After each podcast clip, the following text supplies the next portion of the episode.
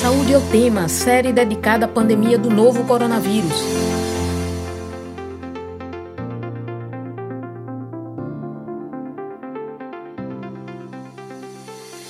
Olá, ouvinte das rádios Universitária FM 99.9 MHz e Paulo Freire AM 820 kHz.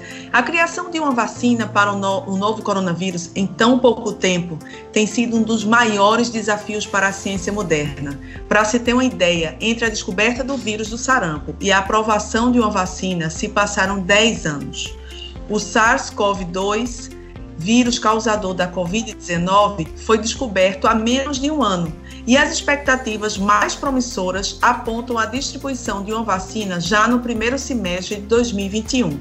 No mundo existem mais de 160 candidatas à vacina, mais de 20 sendo testadas em humanos e cinco delas em, na fase 3 e mais avançada dos testes clínicos.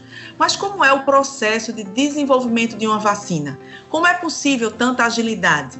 Como imunizar toda a população contra o novo coronavírus? Nesta edição do Saúde é o Tema, além de responder essas perguntas e várias outras, vamos conhecer um projeto de pesquisa da UFPE que inclui a produção de vacinas.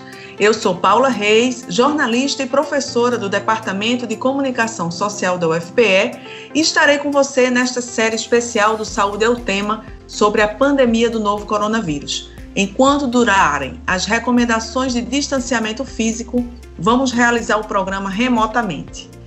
Lembro que, além de transmitida nas rádios universitárias FM e AM da UFPE e ao vivo pelo Facebook, esta edição fica disponível no formato de podcast no site radiopaulofreire.ufpe.br.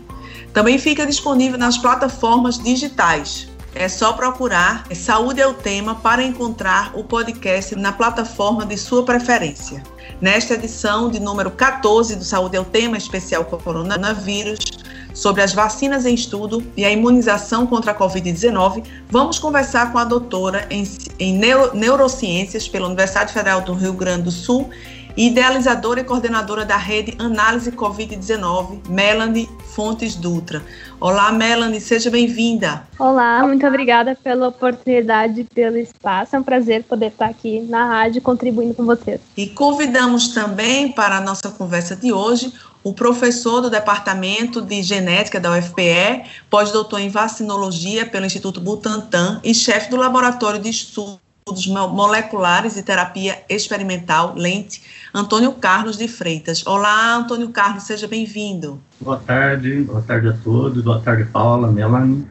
Eu agradeço muito o espaço, né? Eu acho que é muito importante para nós todos discutirmos um pouquinho sobre Covid e principalmente sobre essa situação de vacinas, ainda mais nesse momento que nós estamos. Obrigada pela disponibilidade. Para a gente começar, é, Melanie, gostaria que você explicasse para a gente quantas pesquisas estão em curso atualmente, principalmente as que estão mais avançadas, né? É, que estão nessa fase final de desenvolvimento. Então, Paula, a gente tem em torno de umas 17 vacinas, né? 17 candidatas de vacina em estágio avançado e em estágio de fase 2 e 3. Mas a gente tem muito mais vacinas sendo estudadas, né? São 166 estudos em desenvolvimento atualmente que estão em fase de teste. Então a gente tem 141 candidatas que estão num ponto chamado pré-clínico, né? Seria uma das fases mais iniciais. Então a gente tem uma grande quantidade de vacinas ser candidatas sendo experienciadas nesse estudo pré-clínico. Na fase clínica, a gente já tem 18 que estão em andamento, na fase 2 a gente tem 12 e na fase 3 nós temos 5 vacinas, que é a que a gente vai explorar com um pouco mais de detalhamento como elas estão acontecendo, quais estão sendo testadas no Brasil e que acordos já existem por trás desses testes que possam propiciar não só a comercialização, mas também a transferência de tecnologia, que é um ponto muito importante e vai ser chave para a logística de produção e distribuição no momento em que alguma delas sair para a fase 4, né? Então, uhum. antes de tudo, acho que é melhor a gente comentar sobre como é o desenvolvimento normal, uh, típico de uma vacina, que são essas fases, certo? Sim, acho que é importante para a gente entender não é exatamente os estágios de desenvolvimento da vacina, né? Perfeito. Na rede análise Covid, a gente fez uma cartilha explicando o que, que são cada uma dessas fases. Mas vou comentar então, rapidamente, para não ficar também muito exaustivo, o que, que cada uma se refere. Então, antes da gente iniciar os estudos clínicos, que são os estudos em humanos, a gente precisa primeiro ter um candidato para imunização, ou seja, uma parte do vírus, do microorganismo que nós estamos estudando e temos interesse, que possa ser importante de levar uma resposta do nosso sistema imune no momento em que esse vírus estiver presente. Então, não é qualquer fragmento do vírus que vai desencadear uma resposta robusta que pode servir para detectar não só ele como suas variantes, né? Isso requer muito estudo, muito conhecimento da estrutura do microorganismo para achar aquela pecinha chave que pode ser um bom candidato para uma vacina. Então, todos esses estudos anteriores à fase clínica, eles visam também investigar isso. A gente tem essa fase exploratória que justamente pesquisa e identifica moléculas promissoras. Que parte do vírus é mais importante? Com certeza a gente não chegou, por exemplo, de uma forma aleatória na proteína S, que compõe a proteína spike, foi fruto de muita pesquisa exploratória, conhecendo e identificando como é a dinâmica dos coronavírus, para chegar nesse candidato. E isso, então, é um estudo muito relevante, é o primeiro pontapé inicial, e ele normalmente acontece em células, talvez até em algum modelo animal inicial, mas ele é muito relevante. É a partir desses estudos exploratórios que a gente entra na fase pré-clínica. Então, a gente, no momento que identifica essa molécula promissora, precisa validar ela.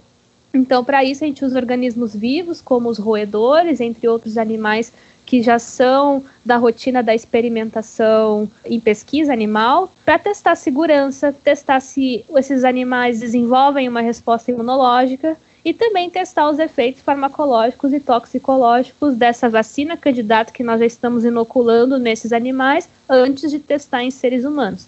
Então aqui a gente está vendo que a gente já tem uma certa validação para que quando a gente entra no estudo clínico, a gente já tem algumas noções de dose, de efeitos toxicológicos, farmacológicos, tudo isso reunindo desses estudos em modelos animais. Então a gente já entra com uma certa noção na primeira fase clínica, que é a fase 1. Então nessa fase 1 a gente tem uma amostra populacional menor, é cerca de 20 a 80 indivíduos, dependendo do tamanho desse ensaio clínico. E aqui a gente vai então avaliar preliminarmente a segurança e a resposta imunológica. Então, é por isso que nós temos um pequeno número de voluntários adultos que vão ser muito bem monitorados de perto, para a gente começar a entender como é que é essa dinâmica no ser humano, visto que existem diferenças né, que precisam ser consideradas entre os organismos vivos. Na fase 2, dando tudo certo, na fase 1 um, mostrando que é seguro e que desenvolve uma resposta, a gente vai reunir mais informações sobre a segurança e a resposta imune e dados sobre doses, é estipular horários que vão ser muito importantes para quando a gente for para a próxima fase 3, que vai envolver muito mais pessoas. Então, nessa fase 2, centenas de participantes, geralmente de 100 a 300, são recrutados, também são monitorados de perto, e esses estudos eles já partem de uma randomização e de um controle maior. Então, eu tenho o grupo que vai receber a vacina e o grupo que vai receber um placebo, em geral, um placebo. Então, o que acontece é que a forma como eu vou alocar os indivíduos nesse grupo vai ser aleatória, de forma que eu não tenha um grupo que tenha um perfil de pacientes que o outro grupo não vai ter. Se eu fizer isso, os grupos se tornam incomparáveis e eu estou colocando vários vieses na minha análise que vão comprometer na hora de eu analisar os resultados. Então, é preciso botar aleatoriamente pessoas nos dois grupos e tem que ter proporções parecidas. Não adianta ter 70 pessoas num grupo e duas no outro, também se torna incomparável. Então, randomização e controle são fundamentais na hora da gente avaliar se um ensaio clínico ele é robusto, ele tem controle de viés. Vamos supor então que a nossa candidata foi muito bem na fase 1, se confirmou novamente os benefícios na fase 2, agora estamos na fase 3. Aqui nós temos ensaios em larga escala que vão fornecer uma avaliação definitiva da eficácia e também uma avaliação mais completa da sua segurança. Então, geralmente vai envolver milhares de indivíduos. A gente tem alguns ensaios que estão acontecendo com 30 mil indivíduos atualmente em fase 3. E às vezes também pode envolver dezenas, então, de milhares quando são projetados para buscar justamente efeitos adversos ou efeitos mais diluídos em populações como, por exemplo, idosos ou populações mais jovens, por exemplo. Então, a fase 3 é crucial, ela dá essa validação definitiva, e no momento que a gente conseguir, então, ter uma vacina que seja aprovada na fase 3, partiremos para a fase 4 de produção e distribuição. Então, aqui nós temos um panorama bem geral. Às vezes, a fase 4, dependendo da vacina ou da proposta, ainda requer algum estudo adicional, mas em geral a gente tem essas partes. O que acontece também é muitas vezes, quando a gente tem essa urgência, a gente pode acabar fazendo uma fase 1 e 2 juntas, nesse caso, né? Fazer um grande estudo de fase 1, também fase 2, que acaba incorporando essas evidências suficientes para ir para a fase 3. Mas não se enganem, só porque a gente está juntando essas fases não quer dizer que a robustez vai ser menor. Ela precisa manter um, um critério para justamente a gente poder ir com segurança para a fase 3. Por isso que o processo pode ser agilizado, mas não agilizado de uma forma que comprometa a sua robustez é, esses testes clínicos têm que ser com pessoas que nunca tiveram a doença, não é verdade? Eu acho que o que tem que chamar atenção só, que eu acho que é importante, é que, em geral, as vacinas demoram para ser produzidas. Se a gente tomar, por exemplo, a cachumba, foi a vacina mais rápida que a gente produziu, demorou quatro anos. Depois dela, nós temos a própria vacina da catapora, parentinha, uhum. que Sim. demorou 30 anos. E se a gente for pegar mais perto, a gente for lembrar de HIV, nós estamos discutindo uma vacina de HIV há uns bons anos ou décadas, melhor dizendo. Né? Então, quando a gente salta e vem para uma doença que ninguém conhecia e de repente se fala de uma vacina num período de um ano e pouco, é realmente um, um susto para as pessoas que normalmente olham e falam, mas então por que, que as outras demoram tanto? Por que, que isso está acelerado? É porque, como Melanie colocou muito bem, neste momento foi aberto um espaço para se acelerar determinados processos, aonde que antes se seguiam em trajetórias estanques, ou seja, primeiro você fazia a fase 1 e só depois que tivesse bons resultados na fase 1, você poderia passar para a fase 2. Neste momento, pela premência, pela necessidade, se autorizou, de certa forma, que se corresse em paralelo e muitas vezes conjuntamente a fase 1 com a fase 2. Mas o que é muito importante é que a fase 3 não tem como acelerar. A fase 3, ela tem que ser tratada como sempre. Então, ela é uma fase que vai demorar um tempo maior para que a gente realmente possa validar a eficácia real daquela vacina que se mostrou muito boa num primeiro momento, tanto nas fases 1 e 2. Tá? Isso é essencial que, que a gente tenha em mente, porque senão é, o que acontece para o público em geral é, é, essa desconfiança que vai se criando, porque uma vacina surgiu de uma hora para outra e outras, como eles estão acostumados a ver, uma dificuldade enorme de se produzir de se ter uma vacina disponível para outras doenças. Então, estas são situações diferentes nessa pandemia, associado a uma coisa muito importante, uma cooperação internacional jamais vista.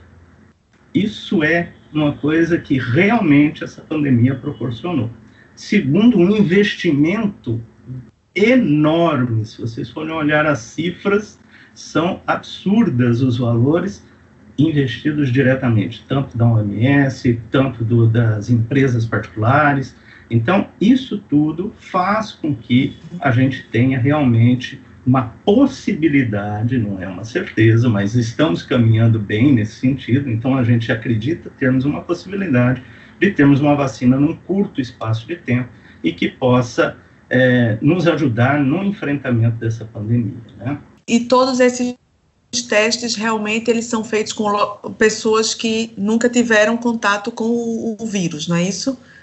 É, as pessoas que já tiveram a doença, elas adquiriram imunidade já? Ou ainda também não tem total resposta sobre isso? Ela me deve complementar, mas essa é uma dúvida cruel que nós todos vivenciamos. Teve uma época em que o pessoal criou, pensou-se em criar uma coisa chamada passaporte de imunidade, que seria aquelas pessoas que tiveram a doença, então essas pessoas poderiam trafegar entre os países, poderiam porque de certa forma elas não seriam mais suscetíveis a contrair a doença e não disseminariam. Só que o que a gente está vendo é que existe uma diferença na maneira como o comportamento da resposta imunológica Então, muitas vezes, um indivíduo ele tem contato com a doença e esses anticorpos desaparecem muito rapidamente da circulação e isso cria uns vieses problemáticos da gente ter dúvidas exatamente de como é que a gente vai avaliar isso.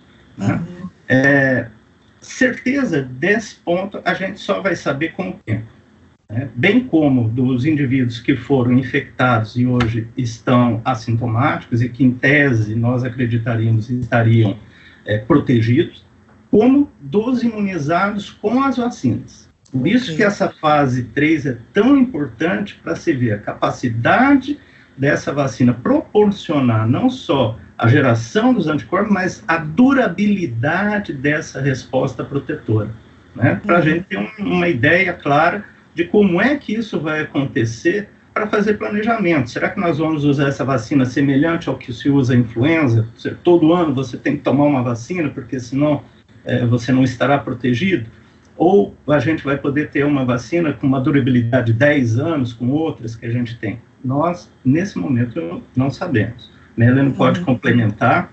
Sim. O que o professor Antônio Carlos está botando é de suma relevância, uh, principalmente voltando ali a parte das vacinas, que essa fase 3 não pode ser agilizada e também que a gente não pode incorrer no erro de que porque essa vacina está tendo toda uma comoção não antes vista, por que, que outras não são assim? Existe muitos problemas uh, e muitas outras questões envolvidas sobre outras vacinas, até pela própria marginalização de algumas doenças também, que isso provoca uma dificuldade imensa da gente também ter desenvolvimento e investimento em vacina. Então, eu queria parabenizar o professor Antônio Carlos por ter colocado isso de uma forma tão bonita e tão pertinente. Sobre essa questão, realmente a gente não tem ainda muitas evidências, porque como já foi colocado aqui, tudo está acontecendo muito rápido, né? A gente não consegue literalmente se atualizar na literatura de tantos artigos que saem por dia e por semana. É realmente um grande desafio para nós da rede e para qualquer pesquisador que está envolvido no enfrentamento da pandemia. Mas o que a gente já viu, pelo menos também em algumas vacinas, pelos estudos que foram publicados, é que, por exemplo, a soroconversão, que é então o fato da pessoa ter tido esse desafio imunológico e ter criado, então, uma defesa como anticorpos, às vezes chega a 90%. Então, o que, que isso significa? Que tem 10% dessa população que recebeu que não desenvolveu a soroconversão. E a gente vê isso na pandemia da Covid também. Pessoas que foram diagnosticadas pelo teste molecular, mas que, quando faz o teste sorológico, não tem anticorpos detectáveis para o novo coronavírus. O que, que isso quer dizer? Quer dizer, então, que provavelmente a infecção que aquela pessoa teve se resolveu de uma forma rápida ou a carga viral não era muito grande, e isso fez então com que essa defesa mais adaptativa, mais especialista, que cria anticorpos e células específicas, não teve tempo suficiente de ser acionada. Então, a soroconversão não aconteceu. Então, existe essa parcela da população que, ainda que tenha tido a infecção, faz parte da população suscetível para uma próxima. É importante ter isso muito bem claro, né? Nem todo mundo desenvolve uma soroconversão, né? O Saúde é o tema especial coronavírus de hoje. Nós estamos falando sobre as vacinas em estudo e a imunização contra a Covid-19. Para falar sobre isso, contamos com a participação da doutora em neurociências pela Universidade Federal do Rio Grande do Sul e idealizadora e coordenadora da rede análise Covid-19, Melanie Fontes Dutra, e também a participação do professor do Departamento de, de Genética da UFPE, pós-doutor em vacinologia, vacinologia pelo Instituto Butantan e chefe do Laboratório de Estudos Moleculares e Terapia Experimental Lente, Antônio Carlos de Freitas. Enquanto durarem as recomendações de distanciamento físico, vamos realizar o programa remotamente. Antônio Carlos, recentemente um projeto de pesquisa da sua equipe do Laboratório de Estudos Moleculares e Terapia Experimental foi contemplado no edital da CAPES, né? O projeto tem como objetivo desenvolver abordagens vacinais.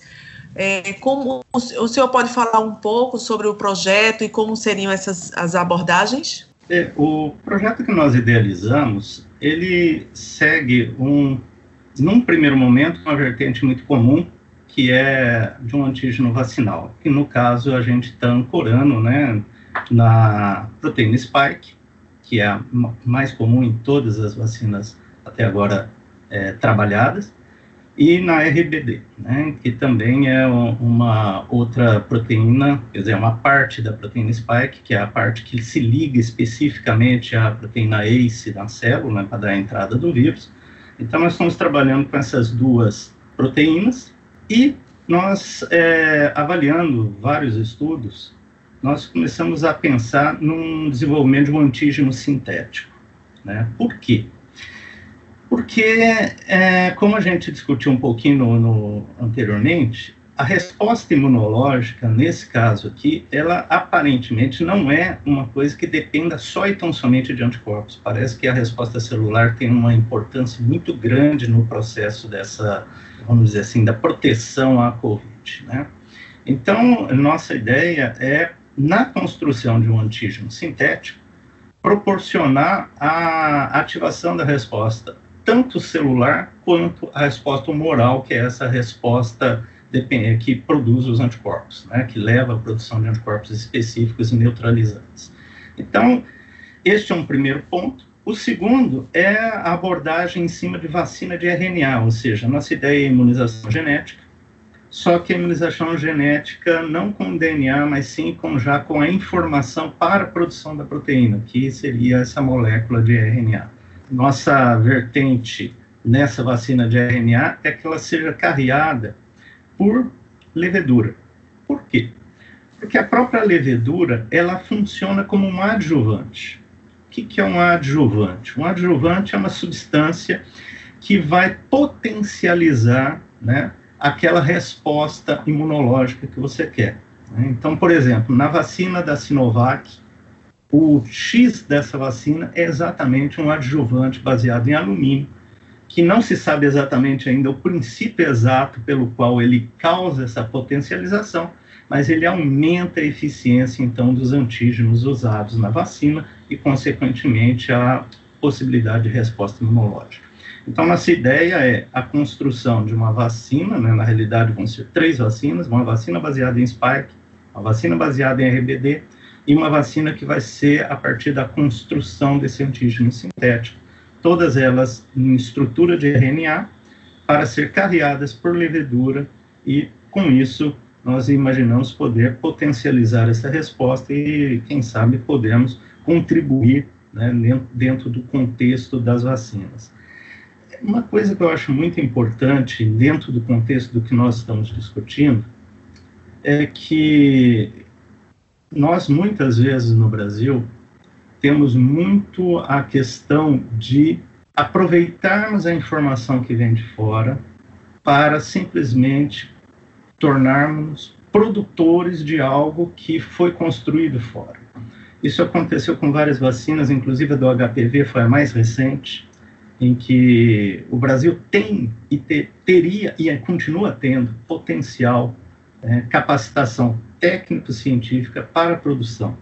Só que, infelizmente, os investimentos que nós temos são pequenos inicialmente. E isso acaba, muitas vezes, dificultando o desenvolvimento de algo nacional. Isso ocorre novamente agora com a Covid. É, se vocês pegarem os prazos que foram desenvolvidos, todas essas vacinas que nós estamos discutindo, elas foram desenvolvidas basicamente entre janeiro e agora, esse período. Então, nós temos algumas vacinas hoje sendo trabalhadas no conceito é, aqui, por exemplo, do professor Calil e outras, que poderiam estar mais avançadas, mas que, infelizmente, por nossa situação, infelizmente, não caminharam. Isso não quer dizer que nós não devamos aproveitar a experiência internacional. Eu só chamo a atenção que nós temos competência técnico-científica no país para desenvolver vacinas, e não somente para produzir as vacinas aqui, ou seja, pegar uma tecnologia internacional e simplesmente estabelecê-la no Brasil. Então, eu acho que esse é um, é um ponto crucial se nós queremos, no, no, vamos dizer, no futuro, não sofrermos o que sofremos hoje e poderemos sofrer no futuro. Por quê?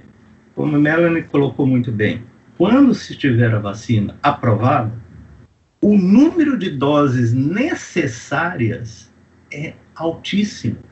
Se vocês pegarem a pandemia anterior da, HN1, da H1N1, vocês vão lembrar que os países em desenvolvimento só receberam as vacinas seis meses depois dos países desenvolvidos.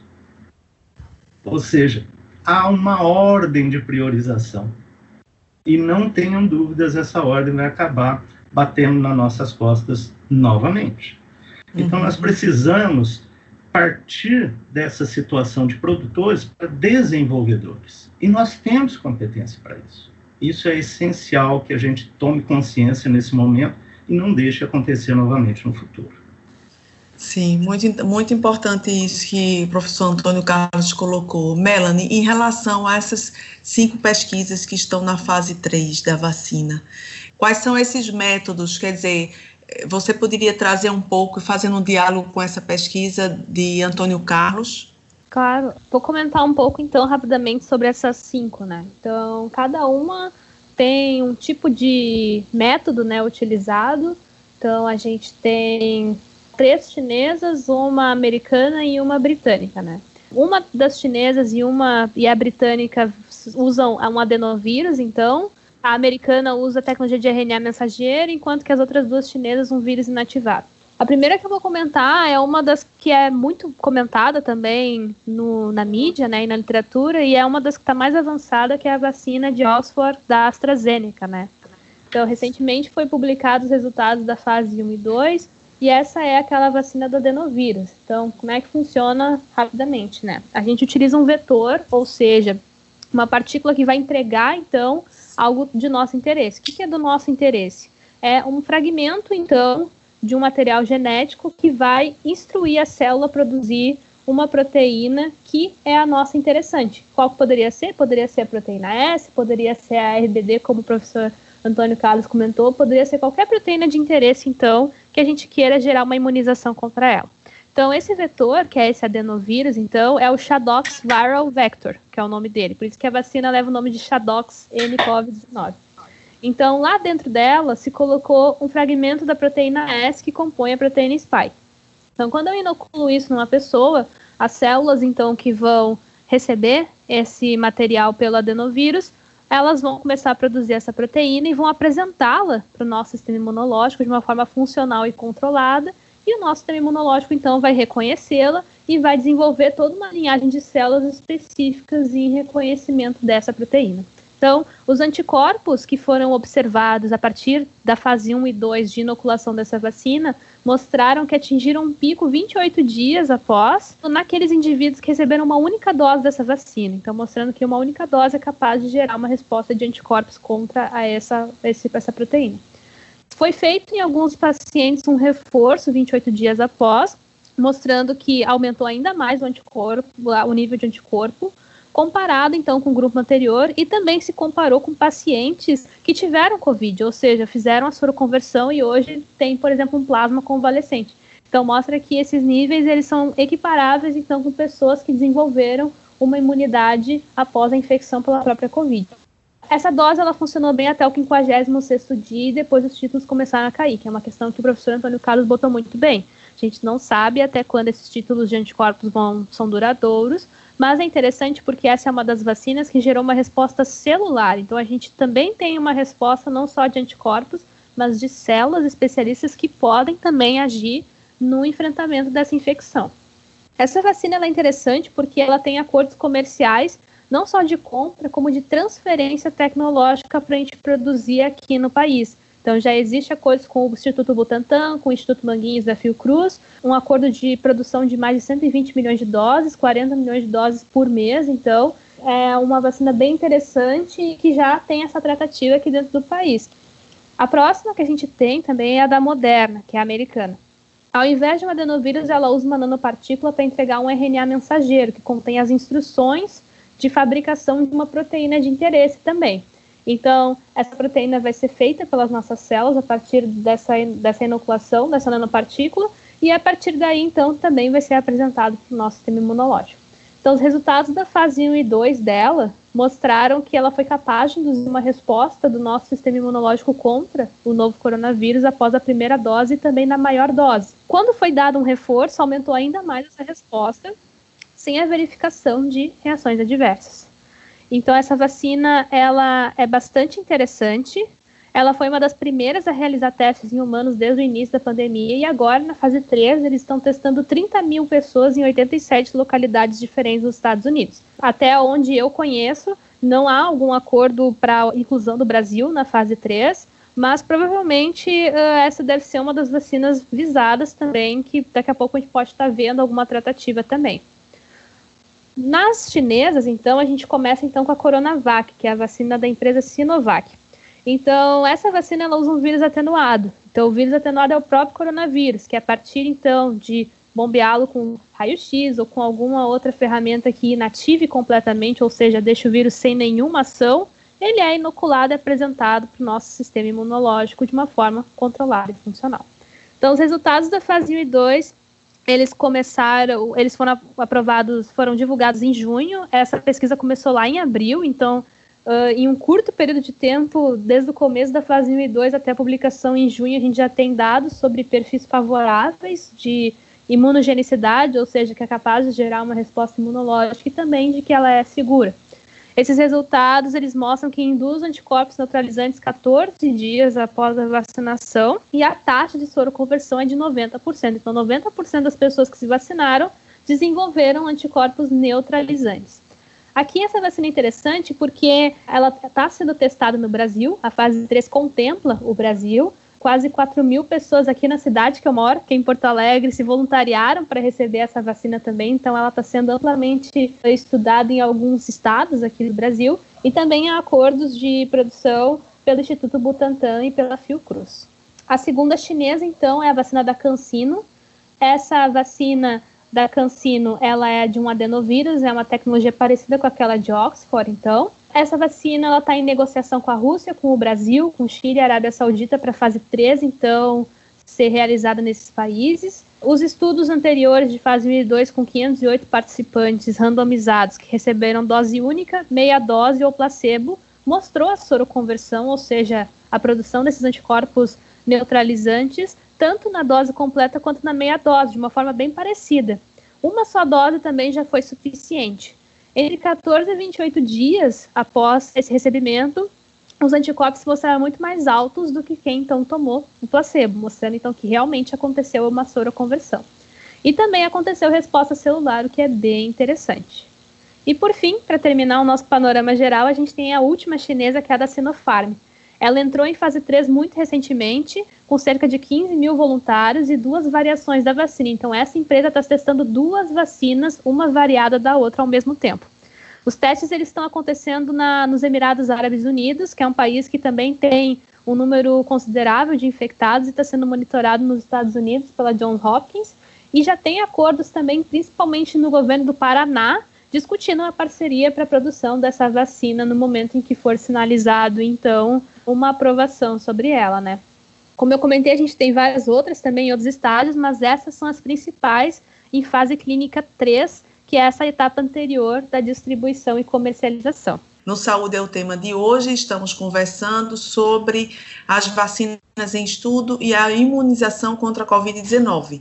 Para falar sobre isso, nós estamos com a doutora em Neurociências pela Universidade Federal do Rio Grande do Sul idealizadora e coordenadora da rede de análise Covid-19, Melanie Fontes Dutra, e também a participação do professor do Departamento de Genética da UFPE, pós-doutor em vacinologia pelo Instituto Butantan e chefe do Laboratório de Estudos Moleculares e Terapia Experimental, Antônio Carlos de Freitas. Enquanto durarem as recomendações de distanciamento físico, vamos realizar o programa remotamente. É, Antônio Carlos, em relação ao projeto de pesquisa que vocês estão desenvolvendo, né, de pesquisa de uma vacina, como é que vai ser o processo, qual a expectativa de vocês quanto ao su sucesso da pesquisa, e tem alguma aproximação metodológica com uma dessas cinco ou não? Pergunta bem de leiga, para o público leigo também. A nossa estratégia, ela segue um pouco a linha do uso de nanopartículas para carrear a vacina de RNA. Só que no nosso caso, nós, em vez das nanopartículas, nós resolvemos optar pelo uso de uma levedura. A levedura é, para quem não conhece, quem toma cerveja, a levedura Saccharomyces cerevisiae é a que faz com que nós tenhamos a cerveja e possamos tomar uma cervejinha na sexta-feira, né? Mas o que, que ela tem de interessante? Primeiro, ela é um organismo seguro, né? ela tem uma categoria chamada GRAS, né? E com isso, nós podemos utilizá-la como maneira segura para humanos. E a nossa ideia é a utilização da levedura como carreadora, como aquela que vai transportar a vacina de RNA, no lugar da nanopartícula, no caso das vacinas que estão utilizando essa estratégia. A vantagem para nós, né, que nós acreditamos do uso da levedura, é por causa da sua constituição na parede, né, ela tem uma parede que envolve a, célula né, da levedura, essa parede ela tem uma característica de proporcionar uma resposta imunológica que pode favorecer, então, o processo de imunização. Então, a ideia nossa é, com a levedura carregando a, a informação in, da molécula de RNA, né, que é a vacina de RNA, ela potencializa essa vacina de RNA, né, aumentando a resposta imune. Então, essa é uma das diferenças que nós temos inicialmente com essa estratégia, né? E do outro lado é o antígeno sintético, que nós pretendemos é, desenvolver com base nas informações que hoje a gente pode ter dos bancos de dados e fazer uma triagem para epítopos específicos para ativação de resposta celular e resposta humoral, de modo aí a potencializar essas respostas. É, como já foi percebido, é, muito importante neste contexto é uma resposta celular, porque ela gera uma memória que é longa. Uma memória celular ela é uma memória de décadas, enquanto que a humoral pode decair, principalmente em infecções por vírus respiratórios, isso é muito comum. Haja vista influenza, que num primeiro momento você tem uma grande quantidade de anticorpos, mas ele desaparece rapidamente na circulação, que é muito semelhante ao que está acontecendo com o SARS. Né? Então, a nossa ideia é exatamente tentar, é, vamos dizer, buscar espaços aonde é, o vírus nos deixa, né? Ou seja, conhecendo cada vez mais o vírus, você consegue bolar estratégias, pensar em maneiras diferentes de tentar melhorar aquilo que você tem na mão. É uma coisa importante, porque quando a gente fala de vacina, é, se você fosse pensar em aprovação, as vacinas que seriam aprovadas seriam aquelas que teriam entre 85% e 90% de capacidade de imunização. Mas hoje, se você olhar para a Covid, 65% hoje eu acredito já seria de bom tamanho para você iniciar com uma vacina, desde que ela fosse segura. Por quê? Porque se você tem uma vacina segura que tem um, uma imunidade não tão alta, você pode trabalhar essa vacina para melhorá-la e, consequentemente, atingir uma imunidade maior. Né? Então, acho que nesse primeiro momento, é, termos vacinas seguras é o primeiro ponto, e o segundo é aprimorá-las dali para frente. Outra coisa que é essencial a gente lembrar, porque é uma dúvida que paira, é como que essa vacina vai funcionar no idoso porque a resposta imunológica do idoso é menor e o idoso ele tem uma propensão maior a processos inflamatórios, que é uma característica agravante da COVID. Então, uma coisa que parece já caminhando para o consenso é que só a vacina não vai resolver a situação do idoso. Nós vamos ter que ter a vacinação, mas vamos ter que ter um acompanhamento, um tratamento com anti-inflamatório, alguma coisa em conjunto para melhorar a condição desse idoso passar por essas situações de risco de infecção pela Covid. Tá?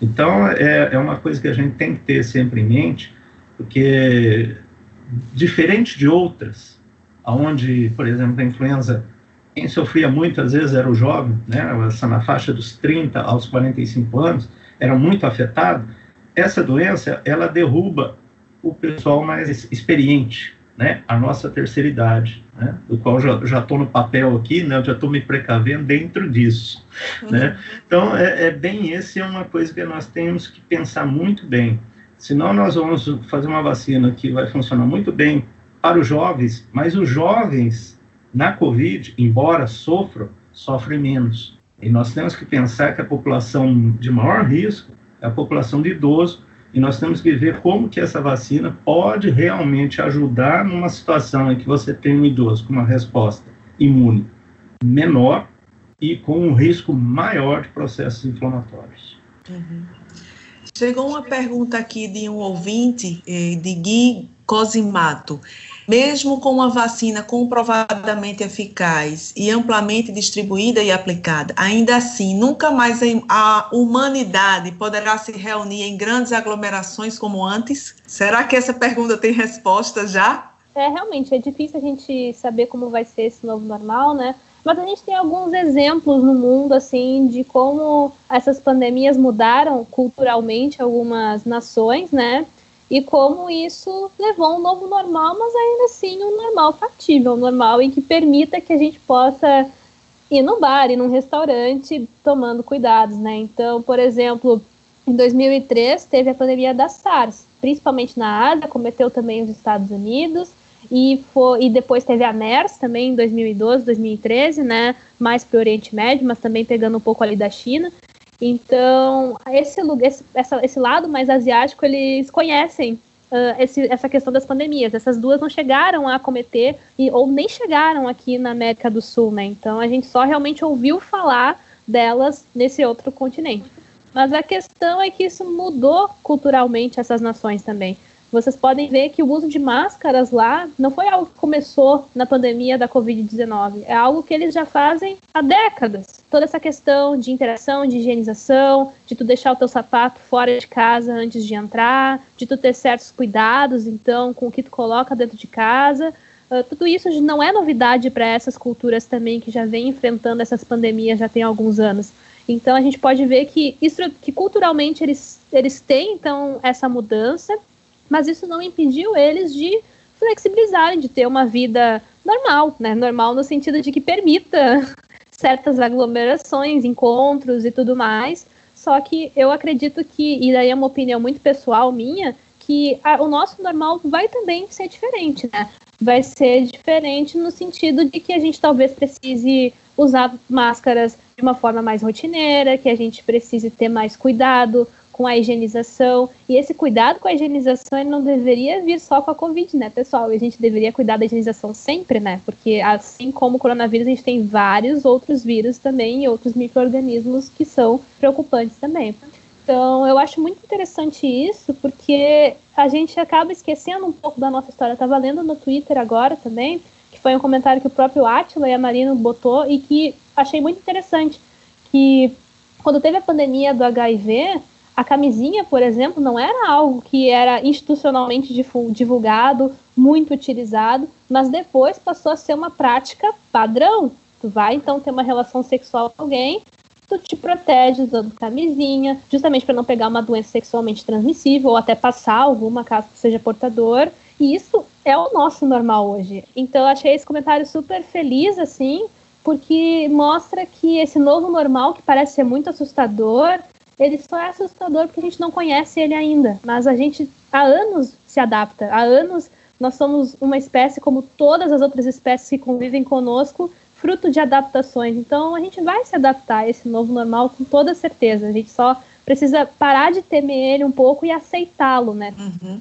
Chegou outra pergunta aqui de ouvinte, eu vou, vou passar para Antônio Carlos. Janeide Rocha pergunta: o que vocês acham do que, dos tratamentos que estão fazendo profiláticos com a ivermectina e usando-a como se fosse uma vacina? E aí eu vou até ampliar um pouco.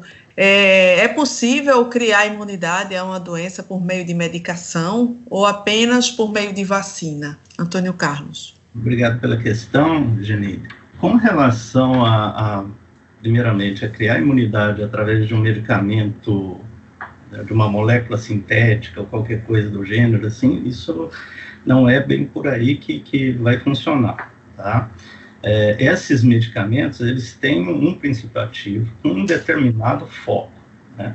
O que tem sido feito, que é o que se chama até de, de reposicionamento de fármacos, é você tentar olhar para esses fármacos que já existem e ver como que eles agem em relação ao SARS. Né? Então, isso foi feito com a cloroquina, com a hidroxicloroquina, que no início se achava que poderia ser um bom, uma boa ideia, Né? A mesma coisa acontece com a ivermectina, que tem alguns trabalhos que mostram que ela tem um, um efeito, só que tem que se tomar cuidado, porque esses trabalhos são trabalhos muito iniciais. No caso da hidroxicloroquina, pegaram-se trabalhos iniciais que deram alguma ideia de que funcionaria e já transformaram aquilo numa resposta. E aí que aquilo era a solução, e dali a hidroxicloroquina sumiu das prateleiras. Né? Os pacientes do lúpus hoje é, ficam numa situação bastante delicada, com um aumento de até 700% do preço da, da droga. E dali, é, quando foi feito estudos realmente aprofundados, que realmente foram cientificamente conduzidos, a gente tem clareza, por exemplo, que hidroxicloroquina não resolve a situação, na realidade agrava né? é um risco, e foi se abandonado. Bom, a ivermectina ela ainda está nesse processo de avaliação. Né? Ela tem mais ou menos a ideia do princípio ativo da hidroxicloroquina, ou seja, ela age de forma a bloquear um pouco a entrada do vírus na célula. Mas não se sabe exatamente como e qual é a dosagem e se de repente o indivíduo suporta a dosagem necessária para que ela tenha o efeito que se espera. Infelizmente, é, é, como muitas vezes acontece, e novamente reforço, aconteceu com hidroxicloroquina, como a gente está numa situação de que não tem remédio, não tem isso, não tem aquilo, todo mundo com medo, qualquer coisa que surja, que alguém diga que, olha, isso deve ser bom, todo mundo corre e usa como se fosse verdade. Não é. Então, ivermectina, nesse momento, ela ainda é uma droga que está sendo avaliada, não tem nada certo com relação a ela ainda, né?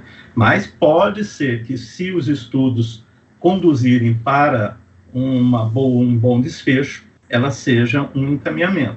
Neste momento, ainda nós não temos nada claro sobre isso. Um assunto que tem chamado a atenção nesses últimos dias é a redução no número de novos casos e óbitos em algumas cidades, mesmo com a volta gradativa das atividades econômicas. Seria então o caso, por exemplo, de Manaus, no Amazonas, né, que alguns especialistas afirmam que seria o surgimento de uma imunidade coletiva ou imunidade de rebanho. É, Melanie, o que significa essa imunidade de rebanho e quais as vantagens e desvantagens dela, né? Essa imunidade de rebanho é um conceito que está sendo muito bem tratado atualmente pela mídia, né? O pessoal tem comentado bastante sobre isso e acho que é importante esclarecer o que, que ela é e quais são os custos dela também, né? A imunidade de rebanho é um conceito imunológico, né? Seria então o momento em que uma porcentagem da população então estaria soroconvertida, ou seja, teria anticorpos, então, ou uma imunidade, né, seja ela da forma que for, contra então o patógeno, no caso vamos supor a, o, a SARS-CoV-2, e isso de alguma forma acabaria protegendo também as pessoas suscetíveis, né? Porque diminuiria a transmissão, a velocidade de transmissão do vírus então esse contágio reduziria, né? Só que o que a gente tem que entender é para uma grande parcela desenvolver, então, essa imunização, uma grande parcela precisa ser infectada. E a gente sabe que dessa parcela, uma outra parcelinha de casos vai precisar de atenção médica. Essa atenção médica, uma parcela vai precisar ser intensiva, ou seja, vai fazer o requerimento de muitos profissionais, para poder botar, por exemplo, em ventilação mecânica, em ventilação intensiva, e uma parte dessa população vai vir a óbito, certo? Fora todas as outras consequências que eu não estou considerando, como, por exemplo, as sequelas que essa população curada também vai ter, que a gente está vendo que muitas pessoas também acabam desenvolvendo algumas outras consequências após a infecção. Mas vamos focar então nesse cenário. Então, para eu aceitar isso, eu automaticamente estou aceitando que eu vou ter um número exorbitante de óbitos. E esse número é muito maior do que nós estamos vendo no acumulado de hoje. Porque hoje a gente não tem nem metade desse valor ideal de imunização de rebanho. Inclusive, os estudos que tentam estimar esse valor, eles têm muitas limitações e viés, porque a nossa população é muito diversa, ela é muito heterogênea, então é difícil saber se é esse número é 60%, esse número é 40%, esse número é 20%, que número é esse? Se esse número for 20%, a gente está trabalhando com um número muito alto de óbitos, muito mais alto do que a gente está vendo hoje em dia. Então eu acho muito complicado quando vem aquela narrativa de que ah, a gente tem que mais é sair por logo essa imunidade poder voltar ao nosso normal. Primeira coisa, a gente não vai voltar ao nosso normal, pessoal. Quanto mais cedo a gente aceitar isso, melhor. E se vocês acham que nós estamos perto desse valor, seja ele qual for, nós não estamos também. E outro ponto também que é tão importante quanto essa questão dos óbitos é a questão hospitalar. Para atingir essa imunidade, eu vou ter um número considerável de pessoas que vão precisar de internação, de assistência médica, e com muito menos disso, a gente já viu sobrecarga hospitalar e pessoas que não puderam ter atendimento. E isso impacta diretamente num número ainda maior de óbitos. Então, assim, quando a gente começa a visualizar a situação dessa forma, a gente vê o quão complexa ela é e o quão irresponsável é estimular a saída para atingir esse valor que a gente nem sabe qual é. Uma outra questão, é, Antônio Carlos, algumas pessoas dizem assim: ah, eu não vou tomar vacina logo que sair. É, você vai se sentir seguro por causa dos efeitos colaterais e tudo mais. Então, quais são os critérios para considerar uma vacina válida né? Além da própria imunização, claro. Acho que a, a, a segurança dos, dos, efeitos colaterais, né? Que não, que não haverá problemas, enfim. O que é, se leva em consideração para considerar uma vacina válida? Antônio Carlos. Ela já levantou um pouco disso quando ela falou no processo de desenvolvimento das vacinas, quando ela comentou o que é a fase 3. A fase 3 é buscar exatamente isso não é só o quanto ela é eficaz, mas também o que, que pode ser gerado de efeito colateral por essa vacina. Então, consequentemente, a fase 3 sendo bem feita, e eu acredito que estão sendo bem feitas, todas as que estão sendo trabalhadas nessa fase 3, né, nós deveremos ter, em sendo aprovadas, né, sendo bem recomendadas, elas serão vacinas tão seguras quanto as, as que a gente tem hoje. A gente tem que acreditar na ciência, acreditar que o trabalho está sendo muito bem feito, né, que todas as medidas de avaliação estão seguindo os critérios que devem ser seguidos e, consequentemente, se ela está sendo liberada para o público, e ela não está sendo liberada para o Brasil ou para a Alemanha, ela está sendo liberada para o mundo, né, ou seja, o critério que está sendo de olhar, de garantir isso, é um critério mundial, porque ninguém vai levar essa vacina para o seu país se ele não confiar. Então, eu acho que as pessoas podem ficar tranquilas neste ponto. Agora, nós só vamos aprender o que realmente essa vacina pode nos oferecer com o tempo. Infelizmente, é, é, a doença é uma doença que nós, volto a dizer, não conhecemos completamente e nós não sabemos exatamente como é que o processo de resposta imune vai se apresentar tanto na doença que a gente está aprendendo, quanto no processo de imunização artificial, que é a vacina, que a gente vai estar aprendendo. Né? Mesmo que o, a fase 3 termine, a fase 3 tem um tempo de trabalho. E pode ser que seja necessário mais tempo, pode ser que a primeira vacinação, né, liberada a vacina, a primeira vacinação, lá para 2022, 2023, aí a gente tem uma clareza muito grande de como é que a vacina funciona, o que ela tem que mudar, o que ela tem que melhorar e aí por diante. Mas nós já teremos uma vacina. Uhum. Bom, chegou uma pergunta de ouvinte, a gente já está caminhando para o final do programa, então eu vou colocar essa pergunta do, do ouvinte Sérgio Mendonça. O que nós já sabemos sobre vírus é suficiente para combatê-lo? né, essa pergunta de Sérgio Mendonça. Então, Antônio Carlos, passo a palavra para você fazer as considerações finais e responder o ouvinte Sérgio Mendonça. Veja, Sérgio, nós temos hoje um conhecimento bem amplo, pelo menos do vírus, né? nós já temos várias sequências dele, mais de 4 mil sequências no mundo, então nós temos um conhecimento muito grande do vírus em si, da sua sequência genética. Nós já temos bastante conhecimento do processo infeccioso, do desenvolvimento da doença, né, que nos ajuda muito no desenvolvimento de vacinas, ou seja, na, na identificação de alvos possíveis para o desenvolvimento de vacinas. No entanto, a doença é nova. Muita coisa ainda está para ser descoberta, que pode muitas vezes mudar muitos rumos né, de desenvolvimento de pesquisas que estão hoje em andamento.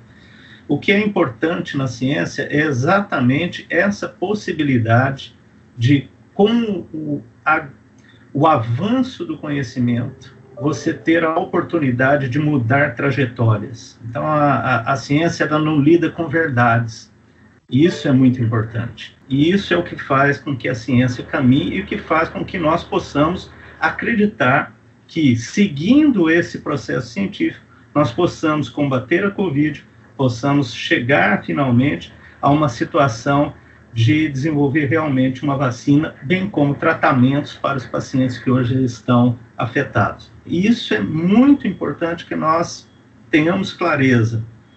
Quando a Covid passar, todas as outras doenças continuarão. Então, nós precisamos estar preparados para manter uma capacidade de desenvolvimento de tratamentos, bem como de amparo a esses indivíduos que estão com outras comorbidades que não a Covid. Né? Eu acho que isso é essencial nesse momento né? e espero que a gente consiga ter isso em foco, em mente, daqui para frente. Muito obrigada, é, Antônio Carlos Freitas, muito obrigada pela participação e, e clareza aqui para o nosso ouvinte. Passo a palavra para Melanie Fontes Dutra. Se despedir, as palavrinhas finais. Então, Paula, Antônio Carlos, foi um prazer então conversar com vocês, principalmente conhecer pessoalmente o professor. Me coloco à disposição para qualquer outro momento, drops ou live que possa ser útil a minha presença. E também coloco a nossa rede à disposição com todos os profissionais que nela que compõe ela. Então, gostaria muito de agradecer, uh, convidá-los então a conhecer o nosso trabalho. A gente está como arroba análise underline Covid-19 no Twitter.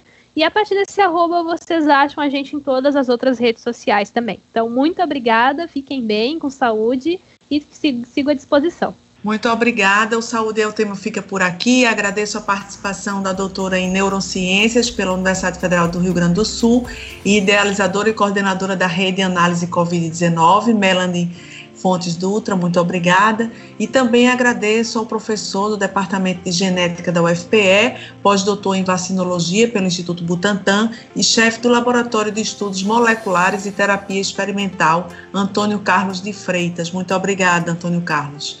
Também agradeço a, a, quem acompanhou a live no YouTube e curtiu, compartilhou, enviou perguntas, interagiu, como Luiz Almeida, Adriana Prado, Gui Cosimato, Janeire Rocha, Sérgio, Sérgio Mendonça e Cecília Almeida.